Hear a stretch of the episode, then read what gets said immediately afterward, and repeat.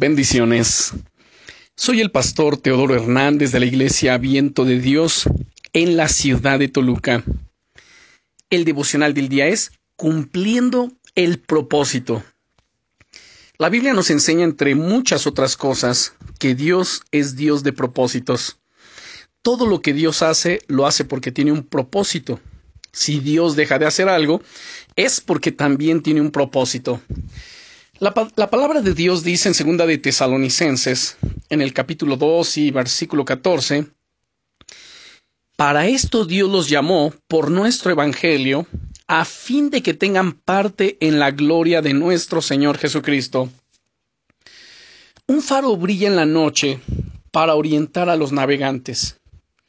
Un puente permite pasar al otro lado sin mojarte. Una puerta te da la oportunidad de entrar o salir de un lugar y un bastón te sirve de soporte para no caer. No importa si tú eres faro, puente, puerta o bastón. Tú tienes un propósito de parte de Dios.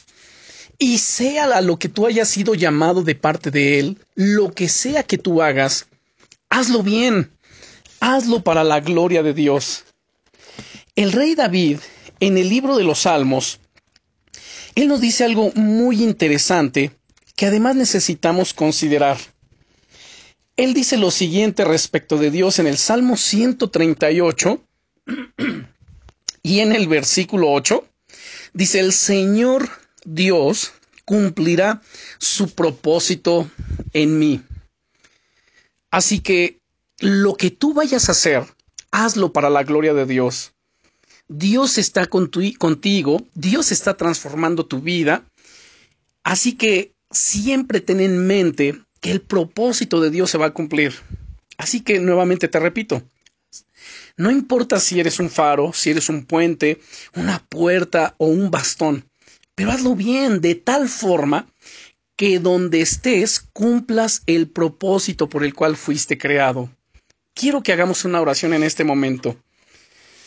Oremos, Señor, te doy gracias en el nombre de Jesucristo, porque tú me has creado, Señor, con un propósito, y ese propósito, Señor, tú lo cumplirás.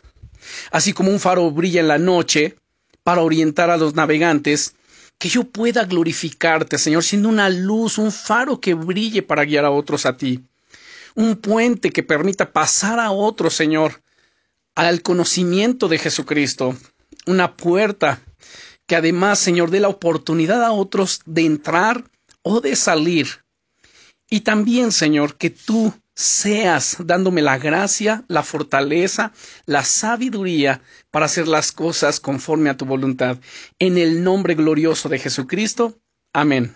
Bendiciones.